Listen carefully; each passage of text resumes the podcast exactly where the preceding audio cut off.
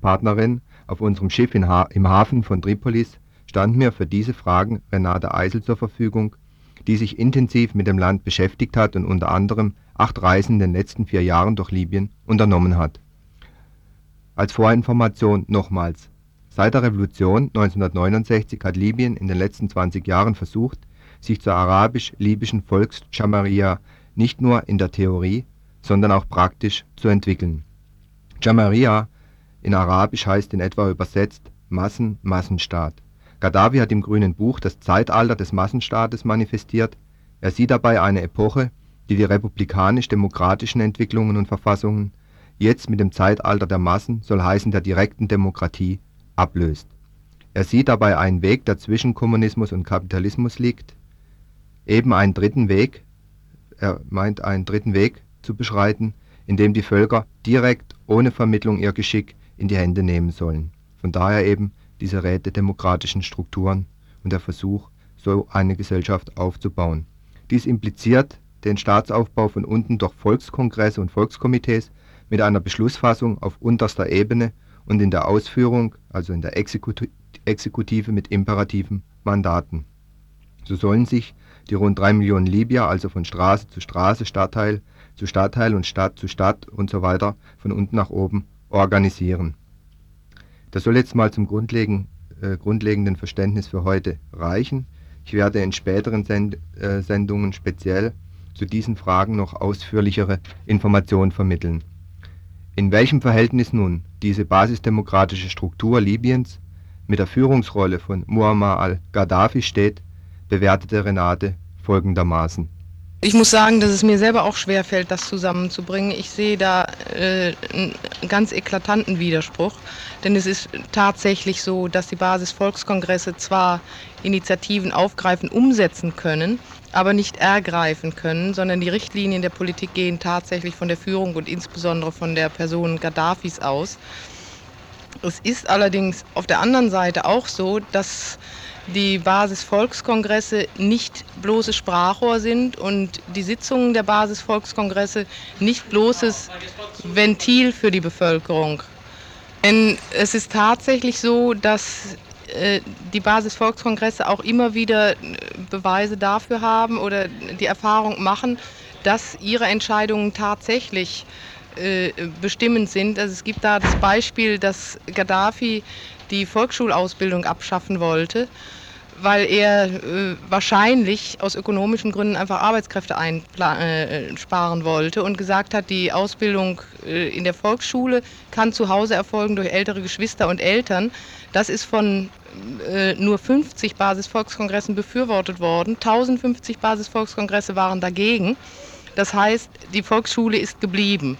Aber da dieser Vorschlag von Gaddafi kam und Gaddafi dafür auch tatsächlich hart gekämpft hat, also immer wieder davon angefangen hat, ist dann ein Kompromiss dahingehend geschlossen worden, dass in Gemeinden, äh, wo äh, die Abschaffung der Schulpflicht befürwortet worden war, Experimente durchgeführt werden können, über deren Erfolg dann hinterher wiederum Beschluss gefasst werden soll. Äh, ich habe es zum anderen selbst erlebt bei der Verabschiedung der äh, Menschenrechtscharta, dass von sehr vielen Volkskongressen kritische Voten eingebracht wurden, wie denn dies und jenes tatsächlich, tatsächlich umgesetzt werden könne. Es reiche doch nicht aus, eine allgemeine Willenserklärung abzugeben, sondern eine tatsächliche Verbesserung werde erst in dem Moment eintreten, wo äh, äh diese Rechte auch kodifiziert einklagbar gemacht worden seien. Und äh, seit der Verabschiedung der äh, Menschenrechtscharta ist an dem Punkt auch auf Initiative der Basisvolkskongresse sehr viel schon passiert zu dem Widerspruch zwischen der Funktion der Basisvolkskongresse einerseits und der Rolle Gaddafi andererseits äh, kann ich noch ein Beispiel erzählen. Äh, Gaddafi ist jetzt kurz vor, der, vor dem Jahrestag ne, der Revolution an die Öffentlichkeit getreten, hat die Basisvolkskongresse aufgefordert, zu sagen, zusammenzutragen, was in Libyen noch fehlt, um einen wirklich freien, sozialen, gerechten Staat zu verwirklichen. Seiner Meinung nach sei jetzt alles geschehen, hat er gesagt, nämlich die Gefängnisse abgeschafft, politische Gefangene äh, entlassen, Grenzen geöffnet etc. pp. Und das hat zu ganz interessanten Resultaten geführt. Die Sitzungen der Basisvolkskongresse haben daraufhin äh, Tage, manch, äh, manchmal sogar Wochen gedauert, während eigentlich nur eine eintägige kurze Sitzung an der Tagesordnung gewesen wäre. Diese Sitzungen werden, also Ausschnitte aus verschiedenen Sitzungen werden täglich auch im Fernsehen übertragen, sodass man im Land auch einen Austausch darüber hat, was in den verschiedenen Basisvolkskongressen zur Sprache kommt. Es ist also zum Beispiel zur Sprache gekommen, und zwar von einer alten Frau, der Gaddafi solle doch bitte entweder tatsächlich regieren oder er solle doch bitte die Finger davon lassen. Aber dieses ständige Hin und Her, dass er sich mal einschalte, mal sage, ihr seid selber, ihr Basisvolkskongresse, die verantwortlich seien, führe dazu, dass Libyen nie zu einer konsistenten Politik komme.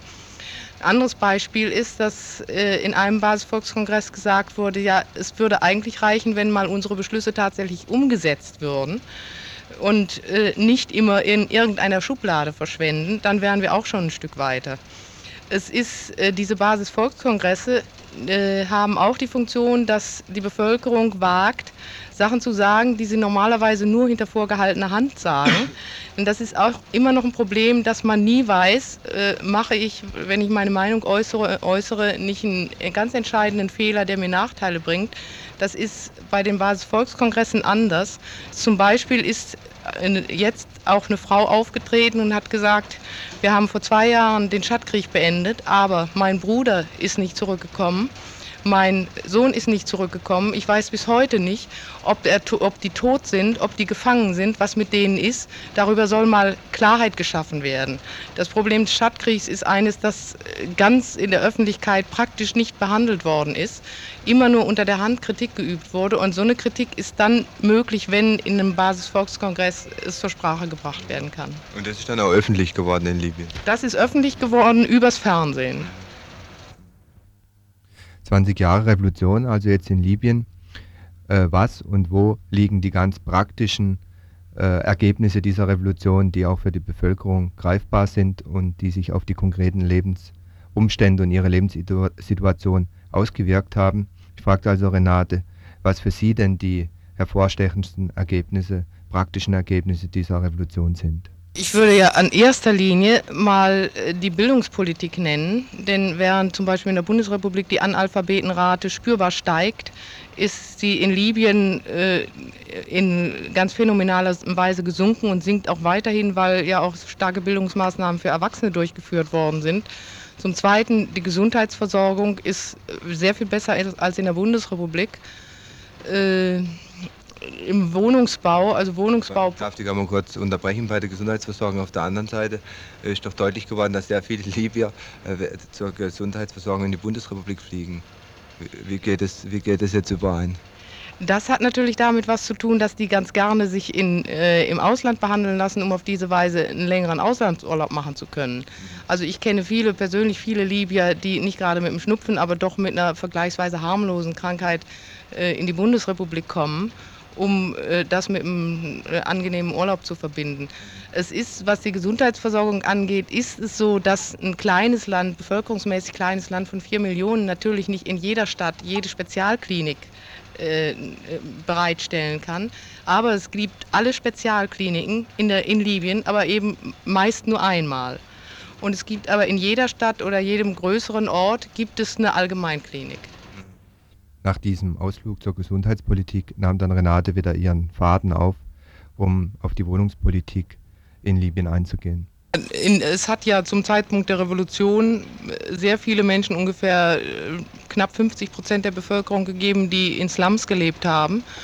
Und sechs Jahre nach der Revolution wurden dann bei den Revolutionsfeiern die nächsten Slums wieder niedergebrannt, weil in der Zeit äh, durch forcierten Wohnungsbau äh, sämtlichen Familien Wohnungen zur Verfügung gestellt werden konnten.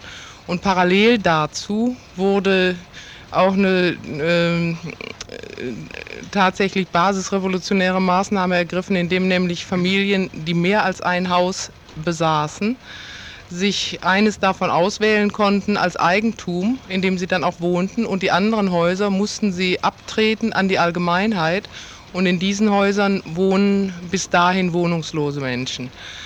Äh, damit ist den bisherigen Besitzern nicht das Eigentum an den Häusern genommen. Das heißt, im Erbfall werden diese Häuser weiter vererbt, aber der Besitz, die Verfügungsgewalt darüber steht ihnen nicht mehr zu.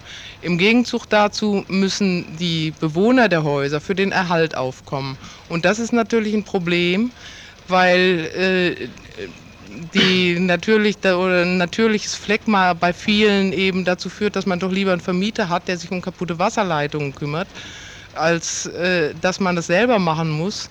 Und gerade wenn man, äh, also es ist in vielen Häusern so, dass Reparaturen nicht durchgeführt werden, was auch wiederum mit daran liegt, dass es nicht so leicht ist, Ersatzteile zu bekommen. Man muss sich da schon äh, ziemlich nach der Decke strecken.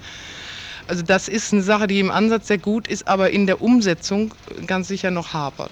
Aber äh, ich denke, es ist auch ein Prozess sozialen Lernens, solche Verantwortungen zu übernehmen. Neben der Kontinuität der revolutionären Entwicklung in Libyen gibt es eben in der libyschen Politik immer wieder Brüche, seit etwa 1987 auch starke innenpolitische Veränderungen, vor allem auch Korrekturen in der Wirtschaftspolitik.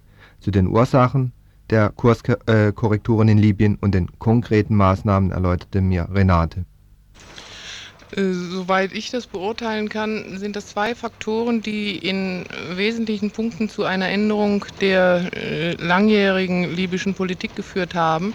Nämlich zum einen haben die radikalen Wirtschaftsreformen, die seit Ende der 70er Jahre äh, stattgefunden haben, wie Abschaffung des privaten Handels, Abschaffung der ähm, privaten Verbrauchermärkte, äh, zu sehr schwerwiegenden Versorgungsengpässen geführt, fehlte da.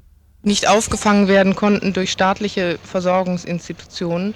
Zum anderen hat tatsächlich der Bombenangriff der USA im April 1986 äh, in Libyen einen Aha-Effekt ausgelöst, denn in der Reaktion der Bevölkerung auf diesen Bombenangriff wurde deutlich, dass das Volk nicht in der Weise hinter dem Führer steht, äh, wie dieser Gaddafi sich das äh, bisher, äh, nein, wie Gaddafi das bisher angenommen hatte, aufgrund auch der Propaganda der revolutionären Komitees. Denn äh, Tatsache war, dass nach dem Bombenangriff die Leute zu Tausenden aus Tripoli und Benghazi geflohen sind, während offiziell verbreitet wurde, jeder Libyer habe dagestanden und sein Land verteidigt offensichtliche Angst der Bevölkerung hat deutlich gemacht, auch für die libysche Führung, dass es einen relativ großen Abstand, eine große Differenz gibt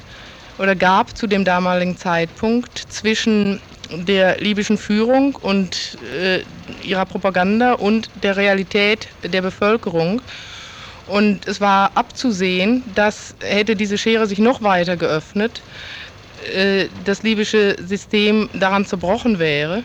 Es sind daraufhin seit Herbst 1986 schrittweise Reformen eingeleitet worden. Zunächst auf wirtschaftlichem Gebiet durch äh, zunächst äh, Tolerierung und später Liberal äh, Legalisierung des Schwarzmarktes, durch auf, äh, Aufhebung des Einzelhandels des Außenhandelsmonopols und dann verstärkt vor allen Dingen aber seit Frühjahr 1988 zunächst durch Freilassung der politischen Gefangenen. Und man muss sich mal vorstellen, was das äh, heißt, wenn äh, Hunderte von Leuten, die jahrelang als politische Gefangene aus der Gesellschaft äh, ferngehalten worden waren, auf einmal wieder da sind und nicht mehr verhaftet werden können. Denn gleichzeitig wurde den revolutionären Komitees das Recht genommen, äh, selbstständig Verhaftungen vorzunehmen. Verhaftungen können jetzt nur noch auf gerichtliche Anordnung hin erfolgen. Es wurde zum Weiteren äh, die Grenze nach Tunesien geöffnet, ein Jahr später, im Frühjahr 1989, auch die Grenze zu Ägypten. Es wurde äh, es wurden die äh, bestehenden schwarzen Listen, die vielen Libyern die Ausreise verboten, abgeschafft. Jeder Libyer kann jetzt reisen, wie er will. Das hat zu einer Liberalisierung im innenpolitischen Bereich geführt, äh, deren Höhepunkt die Kodifizierung von Menschen- und Bürgerrechten im Juni 1988 war. Äh, damit ist äh, mit dieser Menschenrechtserklärung, die damals verabschiedet wurde, stehen jetzt jedem Bürger einklagbare Rechte zu auf äh, zum Beispiel Freizügigkeit, auf äh, faires Verfahren, auf Schutz vor unberechtfertigter Verfolgung. Ähm, was ist noch darin? Es sind dann auch noch soziale Rechte darin, wie Recht auf Arbeit, Gleichberechtigung äh, der Geschlechter.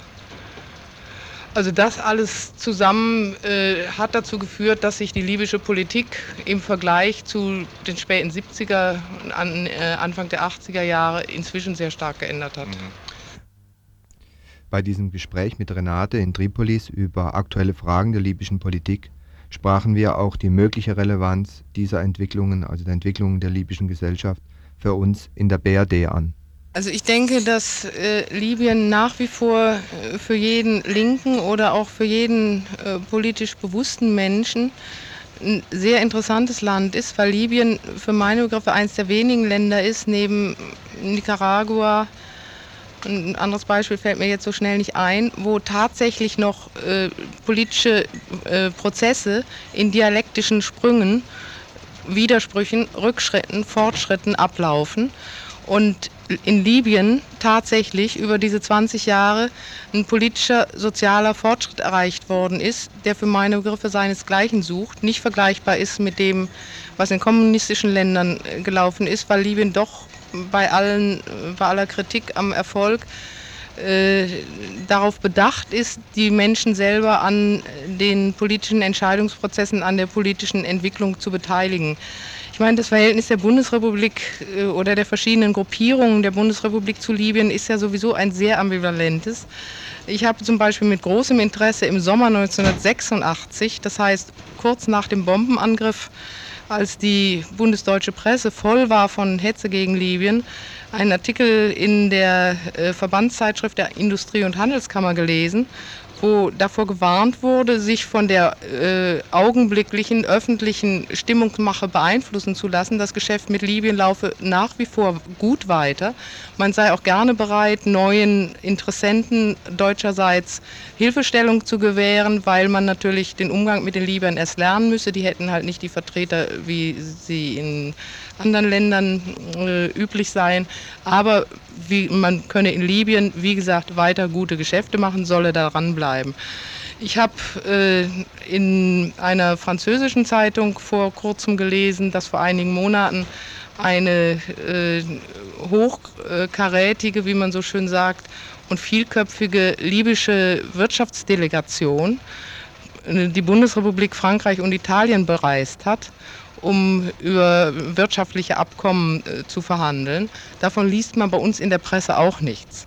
Bei uns in der Presse ist zu der Zeit Rapta verhandelt worden. Also diese Widersprüchlichkeit muss man sich auch mal klar, als, gerade als Linker klar machen, dass man sich nicht von dieser äh, oberflächlichen Terrorismusdebatte äh, in eine Defensive drängen lassen darf. Also einige aktuelle Informationen zur Situation in Libyen ich werde weitere Aspekte der libyschen Entwicklung in Radio Dreieckland behandeln. In unserem Radio International wird in absehbarer Zeit ein umfassender Beitrag zur Celebration of Human Rights and Peace, die anlässlich des 20. Jahrestages der Revolution in Tripolis stattgefunden hat und an der ich auch teilgenommen habe, ausgestrahlt werden. Jetzt gönnen wir unseren Hörern erstmal eine Brücke bis zu den tagesaktuellen und politischen Ereignissen hier in unserem Info mit äh, Musik aus Libyen, die ich mitgebracht habe, und zwar Volksmusik aus Libyen.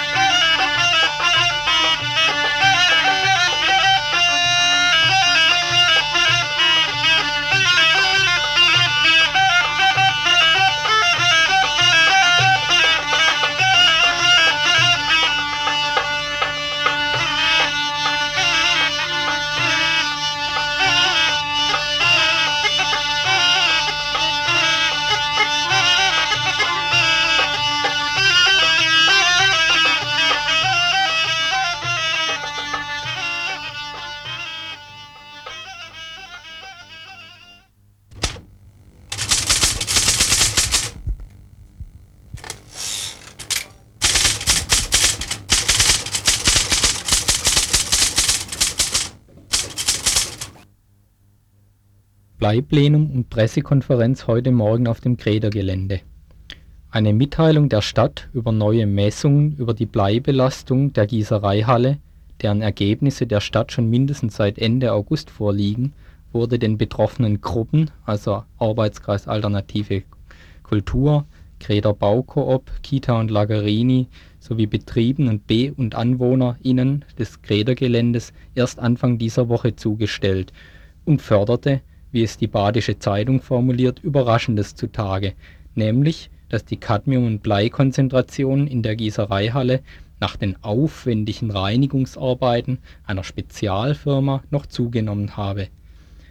Wer allerdings mitbekommen hat, mit welcher Konzeptionslosigkeit die Stadt dem Problem der Schwermetallbelastung begegnet nicht nur auf dem Gredergelände, sondern auch auf den umliegenden Grundstücken wie Fauler-Areal oder ehemaligem Riegeler Gelände und wie die angebliche Spezialfirma bei ihren sogenannten aufwendigen Reinigungsarbeiten vorgegangen ist, für den kommen diese neuen Messergebnisse keineswegs überraschend.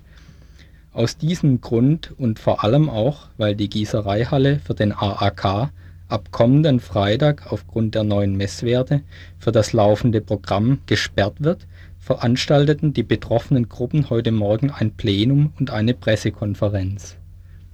Dargestellt wurde dabei zum Beispiel die haarsträubende Entsorgungsaktion im Juni, wofür die Stadt eine Firma zum Dumpingpreis engagierte, die in der Gießereihalle mit teilweise erst kurz zuvor angeworbenen Arbeitern operierte stümperhafte Art und Weise, wie die Stadt hier vorgegangen ist, indem sie irgendeine Firma beauftragt hat, die hier mit irgendwelchen Wägen und mit irgendwelchen Kleinstaubsaugern versucht hat, diesen Staub abzusaugen, dass die sich nicht nochmal wiederholt, sondern dass es jetzt wirklich ein, ein, ein Konzept gibt, einerseits ein Konzept für die Halle und andererseits ein Konzept für das ganze Gebiet.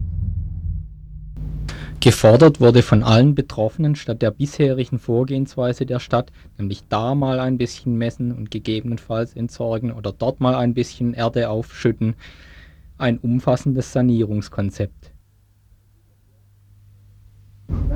Als erstes fordern wir, dass, dass die Stadt äh, anfängt mal klarer zu messen, überall und nicht nur ähm, im Gräderglen, sondern am Grün drumherum und, und zwar genau sich ein Konzept überlegen muss, mit uns zusammen, mit anderen Leuten vielleicht, die hier in der Umgebung sind, wo das Blei und Cadmium überhaupt liegt. Liegt es in den Gemäuern, wo liegt es auf den Dachziegeln und überall, was liegen kann. Ne? Und man kann nicht einfach immer anfangen und, und, und das wieder verteilen irgendwo. Ne? Deswegen muss es genau gemessen werden. Und dann muss das Konzept aufgestellt werden.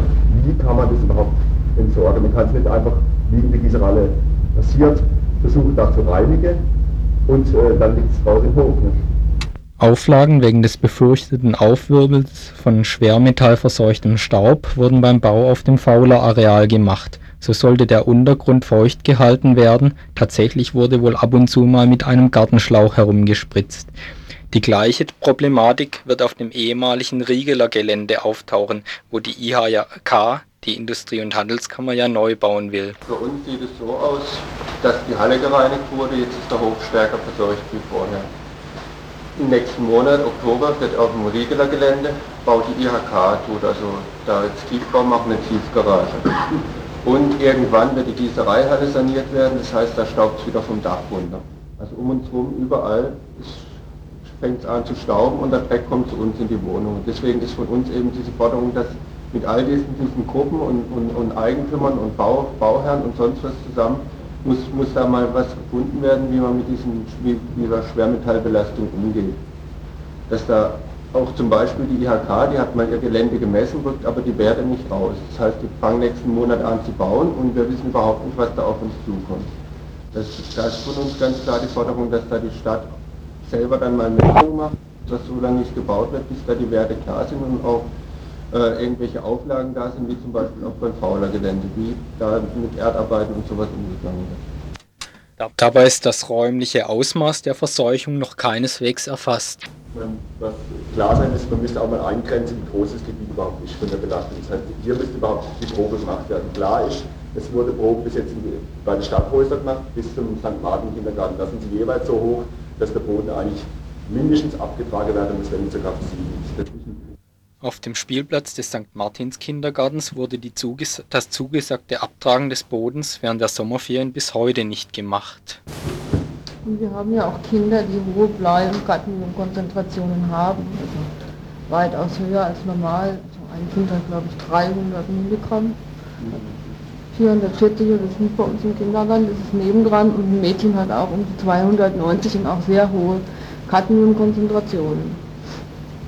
Was ist da normal?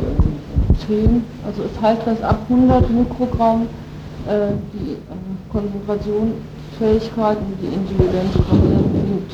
Mhm.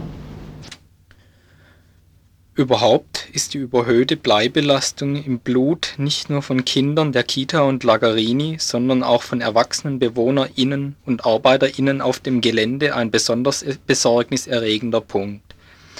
Das Gesundheitsamt wusste zu berichten, dass das Blei nur über das Trinkwasser ins Blut gelangen könne, aber da fand man nichts. Also, so folgern wir, muss der Zusammenhang zwischen Bleibelastung von Boden und Menschen des Gredergeländes rein zufällig sein. Also es gibt ja jetzt noch zwei, drei Punkte bezüglich der Gießerei. Also einerseits sind wir also fürchterlich erstaunt, dass äh, die Stadt jetzt ganz anders mit den ermittelten Werten umgeht, als es vor Monaten gemacht hat. Also die Werte, die jetzt gemessen worden sind, sind ja ungefähr, sind ungefähr im gleichen Bereich, in der gleichen Höhe, wie es schon damals war, als wir im Mai gemessen worden sind. Da war die Reaktion der Stadt die, dass gesagt hat, es liegt keine akute Gesundheitsgefährdung vor. Jetzt werden nochmal die gleichen Werte gemessen und jetzt sagt sie, jetzt muss die Halle geschlossen werden. Also dieses eigenartige Verhalten der Stadt legt einen völlig anderen Verdacht nahe. Wir haben halt die Vermutung, dass es äh, manchen Leuten in der Verwaltung ganz gut reinläuft, dass es jetzt diese äh, weiterhin hohen Ergebnisse gibt und darüber dann über ökologische Gründe, gegen die wir natürlich auch nicht sein können, die Halle zugemacht werden kann und damit äh, die ganzen Konflikte über die erhöhten Schallgeschichten und ich, über, ja, über den Lärm, der halt einfach von der Halle dann auch ausgeht, dadurch dadurch beleidigt werden können, dass die Halle einfach dicht gemacht wird und dadurch der, der Halle einfach das Wasser abgegraben wird und eine elegante Lösung gefunden mhm. Zeit, äh, sich das Problem vom Hals zu schaffen. Beim AAK ist Mann und Frau sichtlich irritiert über dieses plötzliche schnelle Handeln der Stadt. Angeblich bemüht sich die Stadt aber immerhin um den Ka Kontakt für einen Ersatz, nämlich in Form der FEW-Halle, damit wenigstens das laufende Programm durchgeführt werden kann. Dazu gleich noch ein Hinweis. Und zwar hat das Bleiplenum gleich heute noch ein Flugblatt rausgebracht, äh, wo nochmal die Forderungen verdeutlicht werden. Und es weist darauf hin, dass am Montag, den 18.09. um 20 Uhr äh, wieder ein Bleiplenum stattfindet. Und zwar bei den Lagerini, also im Lagergebäude auf dem Gredergelande. Anschließend wird das Bleiplenum jeden zweiten Montag im Monat tagen.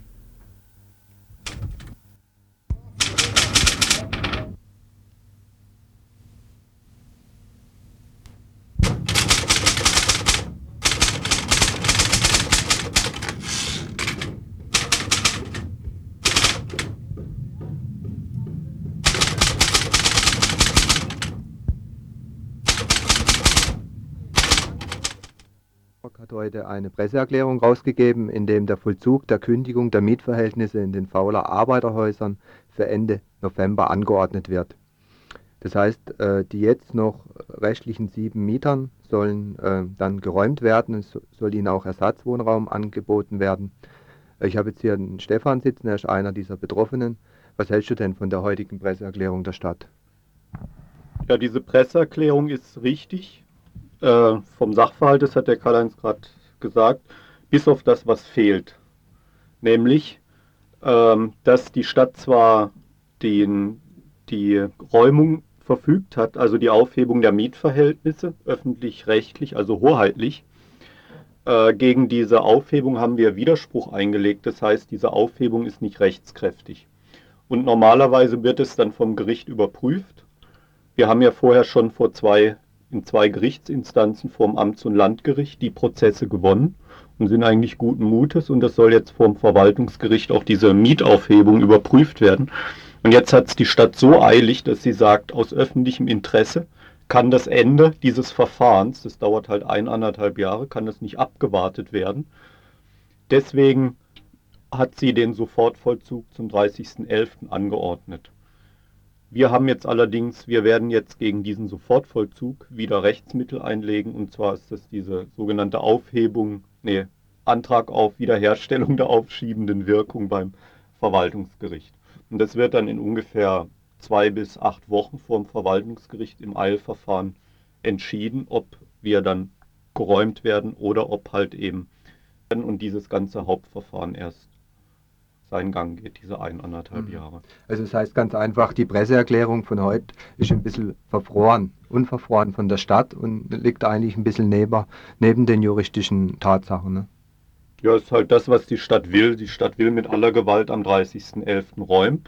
Sie begründet das dann unter anderem in unserer Verfügung, mit, also diese Sofortvollzugsverfügung mit der angespannten Situation auf dem Freiburger Wohnungsmarkt also wir müssen deswegen geräumt werden, dass dann wieder diese Wohnungen umgebaut werden können, wegen der angespannten Situation. Und der Hauptgrund ist der, dass die Landeskreditbank dem Koch und Adrian in den Bewilligungsbescheid für die 2 Millionen öffentliche Mittel eine Bedingung reingeschrieben hat, und zwar müssen die bis 30.06. nächsten Jahres in allen Wohnungen mit dem Bau begonnen haben. Wir sind der Meinung, es ist nicht unsere Sache, wenn die Landeskreditbank sowas reinschreibt. Wir finden das äh, wir werden auf jeden Fall unser Recht wahrnehmen, dass das gerichtlich überprüft wird. Wir sind ja schließlich nicht in irgendwelchen anderen Ländern, wo ja immer darauf hingewiesen wird, dass dort keine Rechtsmittel gibt und dass einfach die Verwaltung per Verfügung dann einem um die Wohnung bringt oder sonst was.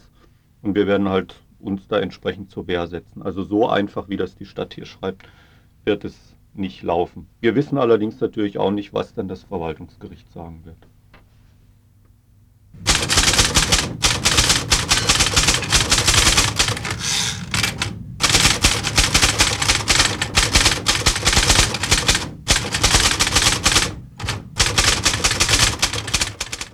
Dreieckland ist ja ein regionales Radio und wir haben uns hier regional durchgesetzt. Nicht desto weniger äh, ist das Projekt immer wieder eingebunden in die Arbeit der Radios international, also europaweit. Hört sich manchmal ein bisschen groß an, aber stimmt tatsächlich auch weltweit.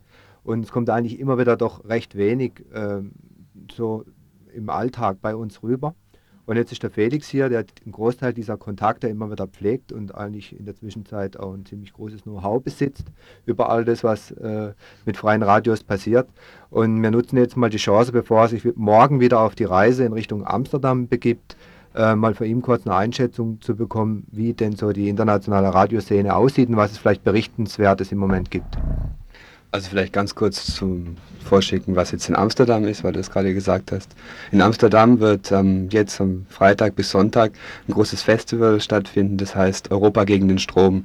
Und das ging eigentlich aus von der Frankfurter Buchmesse hier letztes Jahr oder vorletztes Jahr und äh, dass die Leute sich dann gleich an die Arbeit gesetzt haben und dieses Ding organisiert haben und viel Geld beantragt haben und auch einiges bekommen haben so äh, von verschiedenen öffentlichen Einstellen in Holland und auch von der EG, soviel ich weiß, und dort ein Riesenfestival machen, wo es verschiedene, in verschiedenen Sparten äh, ein ein Treffen von, äh, Sie, sagen, radikalen Informationsträgern geben wird. Hm. Das Ganze sieht dann so aus, dass dort viele Videos gezeigt werden, viele Kassetten und Platten von unabhängigen Labels vorgestellt werden, ähm, dass äh, sich viele Radios treffen werden auch und am Samstag eine europäische Rundschaltung machen mit vielen Radios über Telefonleitung, was natürlich die Qualität ist nicht so gut, aber im Moment technisch die einzige Möglichkeit.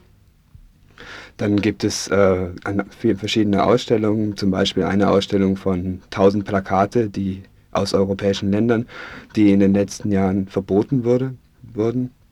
Dann verschiedene Reproduktionstechniken, das heißt also Vervielfältigungstechniken von Ton oder Papier, von der primitivsten bis zur äh, Hightech und mit Einführungskursen, dass Mensch ausprobieren kann, was dort, wie man es machen kann und so weiter. Mhm. Vielleicht kurz ein Hinweis äh, gleich für unsere Hörer. Vermutlich ist ja was von diesem internationalen Treffen und von den Radios in der Dreieckland zu hören. Da gibt es Planung.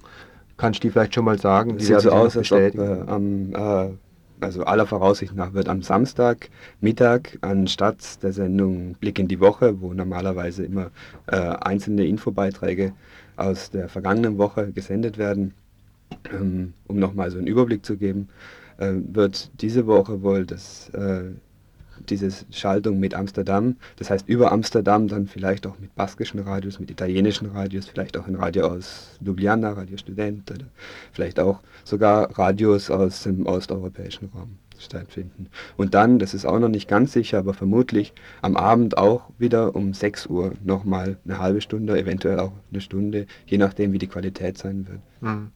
Gut, das war jetzt praktisch das, was als nächstes ansteht an internationalen Kontakten. Kommen wir nochmal zurück zu einer mehr oder weniger unangenehmeren Angelegenheit. Es gibt die Föderation der europäischen Radios, wo Radio Dreieckland ja mehr oder weniger Mitgründungsmitglied war, das sich mit darum bemüht hat, dass da so ein Verbund zustande kommt, um auszutauschen, Kontakte aufzubauen, Infrastruktur international aufzubauen für, für eine freie Presse. Da gibt es einen Konflikt. Vielleicht kannst du diesen Konflikt noch mal kurz darstellen, weil wir, wir sind ja besonders, besonders involviert oder auch du als in deiner Person. Es ist ja so, dass, äh, dass dieser Konflikt besteht seit dem Radio Dreieckland da mitmischt oder versucht mitzumischen, mehr oder weniger. Das heißt, diese, diese FERL heißt sie, die Fédération Européenne de Radio Libre, die Europäische Vereinigung der freien Radios, hat sich 1987 gegründet. Dort war der, ein, kurz ein paar wenige Monate danach, war der erste Kongress, ähm, ein großer Kongress, wo ganz viele freie Radios da waren, in Straßburg.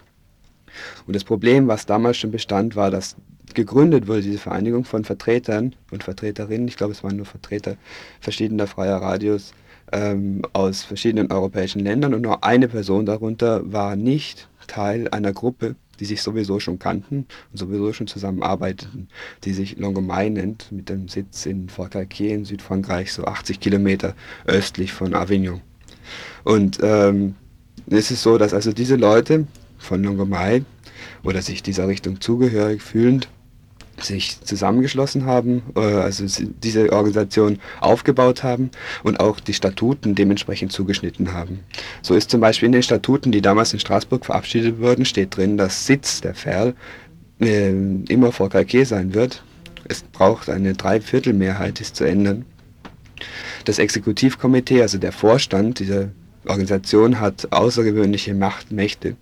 Das heißt zum Beispiel, dieser Vorstand entscheidet über Mitgliedschaft oder Ausschluss von Mitgliedern ohne Angabe von Gründen. Und das wäre alles nicht so das Riesenproblem, äh, wenn nicht dieser Vorstand, das Exekutivkomitee, immer in Händen von Leuten, die sich Longomai zu rechnen gewesen wäre. So dass es, also es waren nur zwei von sieben oder neun Leuten, waren nicht dann ja, so kam es also auch zum Beispiel, dass die, äh, die Statuten geändert wurden. Ursprünglich gab es ein Präsidium noch von vier Präsidiumsmitgliedern. Die haben dann irgendwann beschlossen, dass es dann einen Präsidenten geben wird. Und äh, ähm, so wurde auch einer, ein Präsidiumsmitglied wurde einfach von dem Rest des Präsidiums letztes Jahr, also Anfang dieses Jahres, im Januar glaube ich, oder im November letztes Jahr, weiß ich nicht genau, wurde ausgeschlossen, weil er sich nicht solidarisch verhalten habe. Das heißt, er habe nicht die Linie von Longomai unterstützt also unabhängig jetzt von den Inhalten, wo es auch eventuell Kritikpunkte gibt, allein diese Struktur verbietet es eigentlich, da weiter mitzumachen. Mhm. Jetzt ist das Problem allerdings, dass wir sehr wenig über Longomai wissen. Das heißt, wir können, äh, ich werde immer gefragt, ja, was ist das eigentlich? Und mir fällt es sehr schwer zu sagen, was das ist. Ich weiß nur, es ist eine Organisation, wo Leute ihre Meinung ändern aufgrund von der Gruppenmeinung. Und mhm. äh, die, mir kommt es immer so vor, als ob eben für diese Leute Longomai wichtig ist und das Einzige und das immer nur Vorwand sei, ihr, ihren, den Namen, also als um in, mit Institutionen reden zu können, das heißt mit Europaparlament und dieser Versuch in die UNESCO reinzukommen und dort auch eben Geld zu bekommen. Hm. Jetzt ist es ja so, du hast diese Schwierigkeiten, die du jetzt ja auch alle benannt hast, dort auf dem Kongress im Sommer auch benannt und das Ergebnis war dann, du wurdest von dieser Gruppe eindeutig von der Veranstaltung weggeschickt, durftest gehen.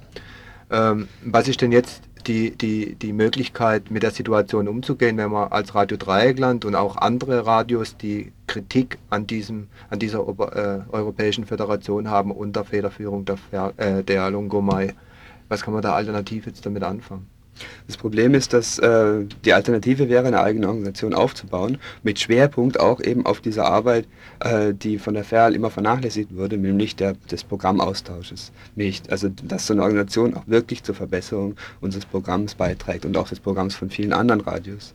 Das heißt, das würde bedeuten praktisch eine, eine, irgendeine Infrastruktur irgendwelcher Art zur, äh, zur Organisation dieses Programm- und Informationsaustausches. Oder auch eine, eine Liste von Leuten, die sich besonders gut auskennen in bestimmten Themen, in bestimmten Teilen Europas.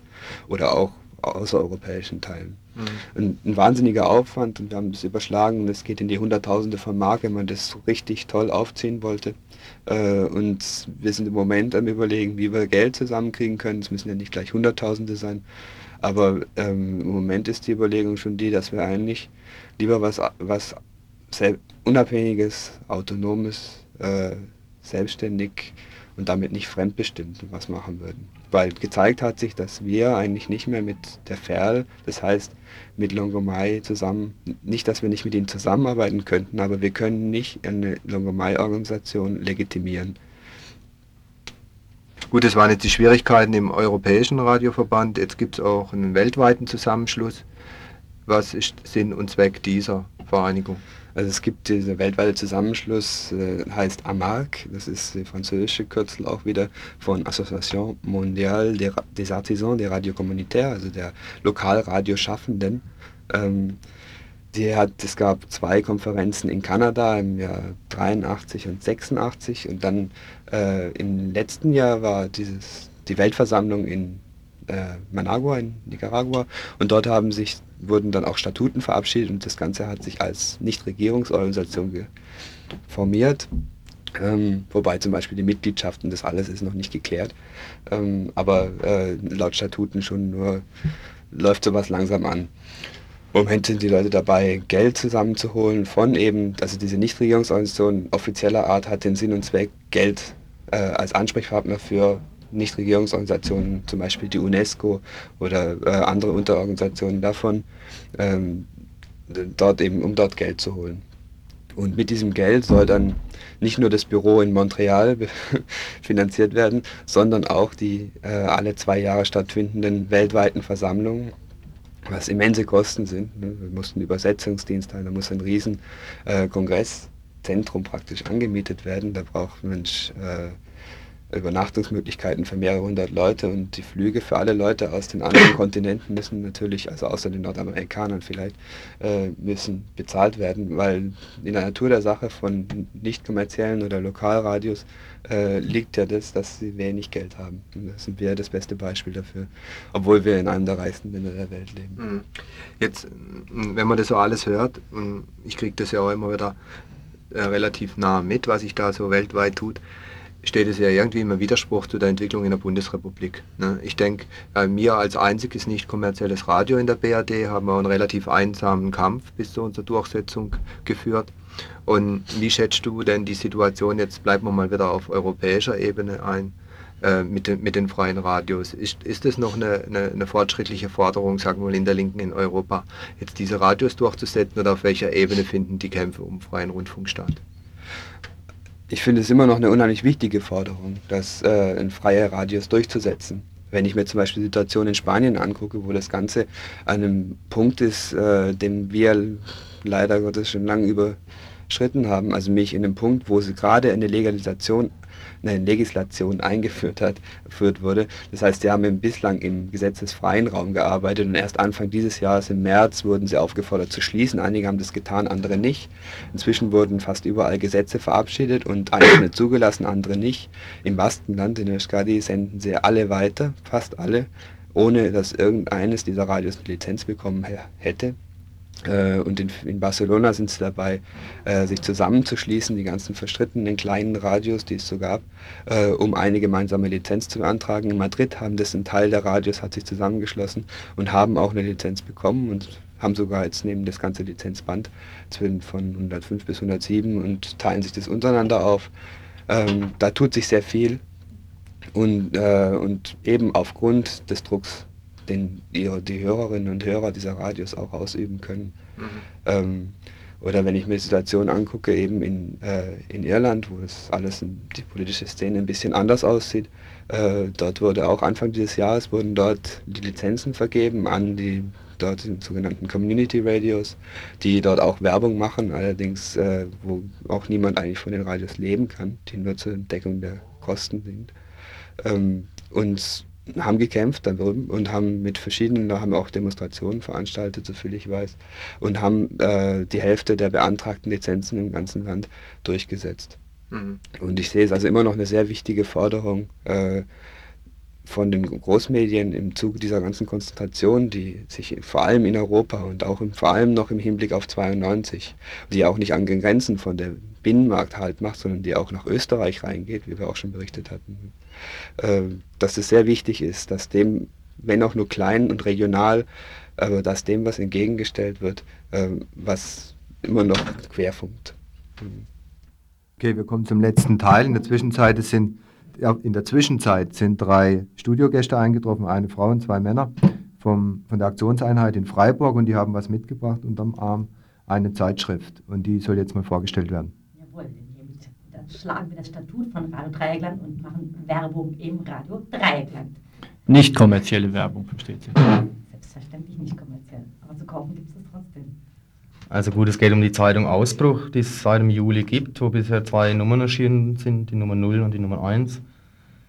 Die Idee von der Zeitung, die war, nachdem der Hungerstreik zu Ende war, die vielen Überlegungen, was hat gefehlt, was war, haben wir falsch gemacht, äh, was kann man jetzt konkret weiterarbeiten, äh, ist irgendwie bei der Vorbereitung für eine Veranstaltung von der Aktionseinheit am 10. Juli die Idee entstanden, dass man von den Forderungen vom Hungerstreik, zumindest die nach äh, freier Kommunikation zwischen drinnen und draußen und auch draußen untereinander, eigentlich jetzt schon auch konkret anpacken kann und organisieren kann, indem er jetzt auch wirklich anfängt, äh, den Gefangenen Briefe zu schreiben, zu, Fra auf, äh, zu Fra äh, Fragen zu stellen, auf Widersprüche hinzuweisen, eigene Schwierigkeiten zu vermitteln und so eine, eine Diskussion real jetzt anzufangen. Aus der Grundidee raus ist diese Zeitung entstanden, wo in der Nullnummer zum Beispiel waren, äh, waren Briefe drin von Leuten hier aus Freiburg, die sich Gedanken gemacht hatten zum Abbruch vom Hungerstreik, zu verschiedenen Abbrucherklärungen. Es gab einen Beitrag aus dem Hungerstreikplenum.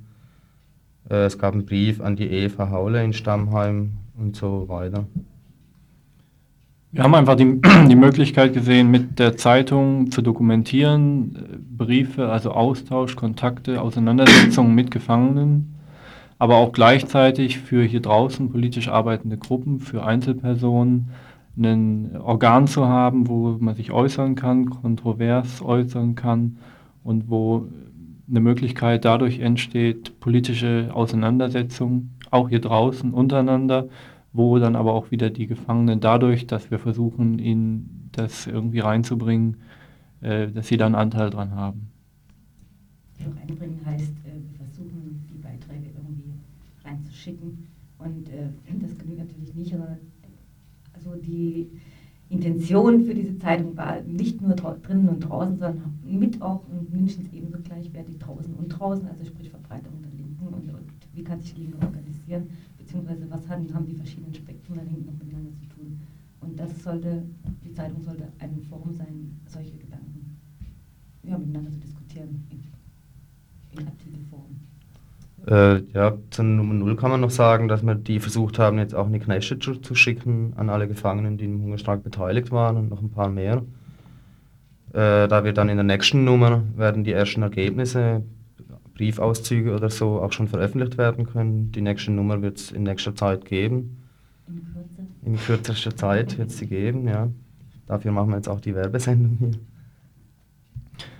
Ja, vielleicht erzählen wir auch erstmal, äh, wo dieser Ausbruch überhaupt zu haben ist, weil es ist nicht so ganz einfach in Freiburg mhm. äh, da ranzukommen. Es gibt sie zum einen hier auf dem Greta-Gelände Adlerstraße 12 im Strandcafé nicht nur unter dem Ladentisch, dann weiterhin in dem Infoladen in der Klarastraße 73 und im Hungerstreikbüro, ZL-Büro, in der Wilhelmstraße 15 im Büroräumen des GNN Verlags. Also da ist auch die Redaktionsanschrift. Also wir haben jetzt jeden Monat um den 15. rum ist Redaktionsschluss. Und bis dahin können Beiträge und kritische Fragen oder alles Mögliche äh, auch geschickt oder vorbeigebracht werden. Das ist die, Ansch die korrekte Anschrift wäre dann äh, ZL-Büro, äh, Stichwort Ausbruch, CO GNN Verlag, Wilhelmstraße 15. Wir haben dann auch nicht nur Freiburger Artikel oder Freiburger Briefe, Stellungnahmen veröffentlicht, sondern haben auch gesagt, äh, wir wollen hier für Freiburg dokumentieren, was an bundesweiter oder auch internationaler politischer Auseinandersetzungen läuft, wo dann zwar Überschneidungen einfach mit anderen Zeitschriften da waren, weil wir daraus Artikel genommen haben, aber wo wir trotzdem für hier auch wichtig finden, weil es einfach hier nicht jeder und jede an an jede Zeitschrift aus Berlin oder aus Hamburg oder aus Madrid oder sonst wo herankommt und wir dann quasi Sachen, die wir wichtig auch, die hier diskutiert werden und wir dann auch wichtig fanden, damit reingenommen haben. Also jetzt zum Beispiel in der Nummer 1 waren dann auch zu, zur Hafenstraße was drin. Da waren dann äh, Themen drin zu Günter Sonnenberg, wieder aktuell hier in Baden-Württemberg, zu die Freilassungsforderung äh, aufgrund seiner Haftunfähigkeit. Es war ein Beitrag Kultur, zu Kultur und Widerstand drin. Also eine, eine ganze Bandbreite von Beiträgen. Ja, ich denke, jetzt müssen wir Obacht geben, dass du nicht zu viel verraten tust. Appetit und Interesse ist hoffentlich vorhanden, aber wenn du die Artikel jetzt auch noch vorliest, dann kauft keiner mehr die Zeitung. Also ich denke, äh, die Aufmerksamkeit ist hergestellt und Leute, schaut mal nach, nach dem Blatt und gebt dann auch entsprechend eure Meinung ab. Und ich denke, äh, dabei belassen wir es mal und ich danke euch für die Vorstellung. Machen wir kurz Musik und kommen dann gleich zu den Veranstaltungshinweisen.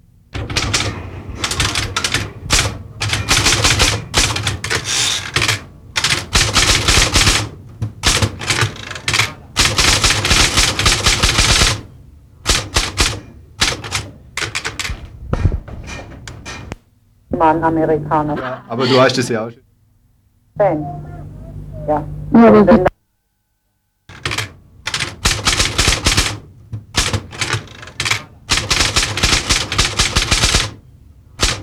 Also, äh, wer das für Musik hält, das wäre natürlich war stark übertriebene Anmoderation. Das sind Arbeitsgeräusche aus dem Infobüro.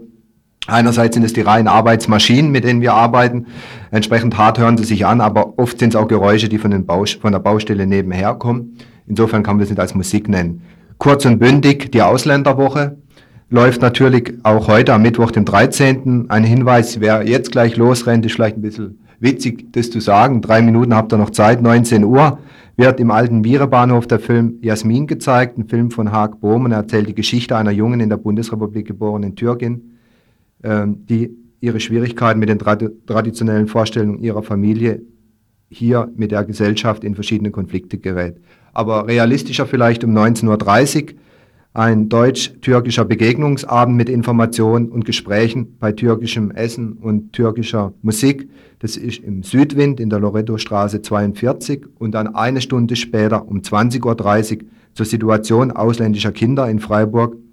Eine Podiumsdiskussion über zehn Jahre sozialpädagogische Behandlung. Das Ganze findet statt im Gemeindesaal St. Konrad und der wiederum findet man in der, im Rennweg im kommunalen Kino. Das Mittwochskino fängt auch wieder an mit seinem internationalen Programm, das Herbstprogramm heute um 21 Uhr mit einem Film über Chile. Der Radfahrer von San Cristobal von Peter Linienthal. Der Film ist 87 entstanden und er thematisiert den Alltag im heutigen Chile. Der Film entstand nach einer literarischen Vorlage des Exil-Chilenen Antonio Scameta. Am Donnerstag trifft sich das Hafenstraßenplenum. Anlass sind die jüngsten Auseinandersetzungen in der Hamburger Hafenstraße vom vergangenen 1. Septemberwochenende. An jenem Samstagnachmittag bauten Bewohner und Bewohnerinnen ein Gerüst auf, um ein Wandbild gegen die Umstrukturierung zu malen. Daraufhin stellte der Chef der Hafenrand GmbH, Dirksen, Strafanzeige und erwirkte eine Verordnung auf sofortige Unterlassung. Diese wurde unter Polizeieinsatz an das Gerüst angebracht als die Bewohner die Arbeit an dem Bild wieder aufnehmen wollten, zog sich die Bullerei zusammen und begann ihren Einsatz mit Wasserwerfern und Schlagstöcken. Es gab Verletzte und Festnahmen. Später griffen etwa 50 Kölner Hooligans die Häuser an, wurden allerdings zurückgeschlagen. In der Nacht zum Sonntag detonierte dann eine Zeitzünderbombe unter einem Traktor, der vor dem Haus Nummer 110 abgestellt war. Dass niemand verletzt wurde, grenzt an ein Wunder, denn Fensterscheiben wurden bis zum dritten Stock zerstört gegangen werden, dass auch der Bombenanschlag auf das Konto der Kölner Rechten geht. Hier in Freiburg soll jetzt diskutiert werden, wie hiermit umgegangen werden soll, welche Zusammenarbeit von verschiedensten Gruppen möglich sein könnte.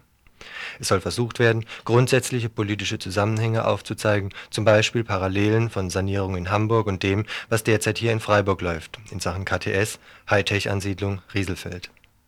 Oder auch der Vernichtung von Wohnraum dort wie hier, zum Beispiel in Sachen fauler Häuser einerseits, weit über 1000 Wohnungslosen andererseits, die in wenigen Wochen dann hier wieder in Freiburg auf der Straße sitzen werden.